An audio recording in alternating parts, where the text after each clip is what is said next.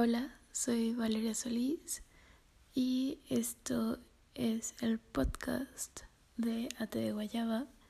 Espero que todos estén muy bien y hoy voy a hablar un poco sobre una película que me gusta mucho. Se llama Mi vida sin mí. Hablando un poco más de esta película, está dirigida por Isabel Coiset y ya tiene muchos años, es de 2003 y es una producción española canadiense. Actúan Mark Ruffalo, em, Sarah Polly y otros actores que si tal vez no reconocemos por nombre, estoy segura de que una vez que los vean los van a reconocer. Esta película, Mi vida sin mí, la vi hace un par de años, bueno, hace bastantes años, cuando en mi etapa de preparatoria solo me dedicaba a ver películas. Y esta la encontré por casualidad en el supermercado en una caja de remate y me costó 20 pesos. Y pues obviamente tuve que aprovecharla porque una se vea muy interesante y dos no podía dejar pasar ese precio. Entonces, creo que es una película que recomiendo mucho, sobre todo por el mensaje y también otras cuestiones un poco más técnicas que no voy a hablar porque yo no sé nada sobre eso, pero pues sin dar spoilers, les voy a contar un poco de qué se trata. Es sobre una chica que se llama Anne, que tiene 23 años, que es madre adolescente, que está casada con el que cree es el amor de su vida y vive en una casa rodante.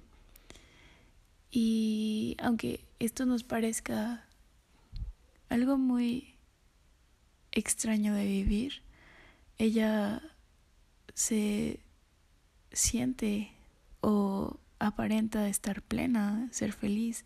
Ella trabaja en una escuela en las noches para hacer el aseo y pues nada, se, se ve que tiene una vida muy rápida, se ve que tuvo que crecer muy rápido y, y ser madre y ser mil cosas antes que preocuparse por ella. Un día ella enferma y va al médico y es el médico quien le dice que que se va a morir, que tiene cierto tiempo de vida. Anne decide no decirle a nadie esta condición, decide no decirle a nadie que se va a morir y por el contrario decide empezar a vivir todo aquello que quiere antes de que llegue ese día de su muerte. Y es justo por eso que la primera imagen que aparece de ella es con los pies descalzos en el pasto, sintiendo la lluvia, porque estaba en la lista de cosas por hacer antes de morir. Y dentro de esas cosas está también el hacer grabaciones que les deja a las personas que ama sobre diferentes cosas. Ella deja consejos, ella deja felicitaciones de cumpleaños, ella deja notas y trata de resolver todo lo que tiene que resolver antes de morirse, como enamorarse de nuevo, porque aunque ella se casó con el amor de su vida, siente la necesidad de enamorarse de alguien más también y de estar en otra relación. Y al mismo tiempo ella siente la necesidad de buscar a la madre de, de su hija, a la que va a ser después de que ella fallezca y no porque una vez muerta va a dejar de ser la mamá, sino se quiere encargar de buscar y de encontrar conocer a alguien que pueda darle ese apoyo maternal a su hija y al mismo tiempo decide buscar a alguien que se pueda casar con su esposo una vez que, que ella muera. Probablemente ahora que se los estoy contando suene muy raro, pero en la película hay otro contexto y hay otra narrativa que vale la pena ver. Y sí, la vida de Anne ha sido difícil, ha sido muy rápida y ahora se ve todo eso desmoronado y justamente es porque recibe esa noticia de que está muy enferma, de que va a morir, lo que hace que ella evalúe y recapacite y cuestione toda, todo su vivir y todo su existir y qué va a pasar una vez que ella se vaya, qué, qué va a ser de la vida una vez que ella ya no esté y qué va a pasar con la vida de los demás a través de, de su ausencia. Yo les recomiendo mucho esta película.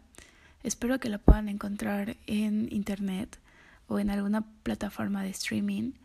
Y si no es así y la quieren ver y ustedes me conocen y me tienen cerca, también me la pueden pedir y con mucho gusto se las puedo prestar. Es Mi vida sin mí de la directora Isabel Coiset y se las recomiendo mucho. Si ustedes están escuchando este podcast en Anchor, pueden escuchar también la playlist que estoy dejando, que es el soundtrack de la película.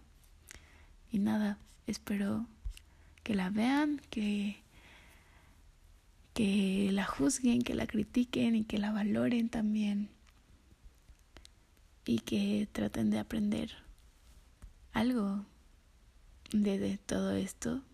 Al final las películas son son una realidad transmitida en un formato diferente y vale la pena.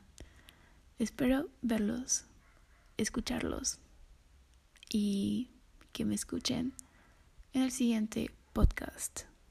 Y nada, nos vemos. Perdón por subir esto tan tarde, pero no sé. Adiós.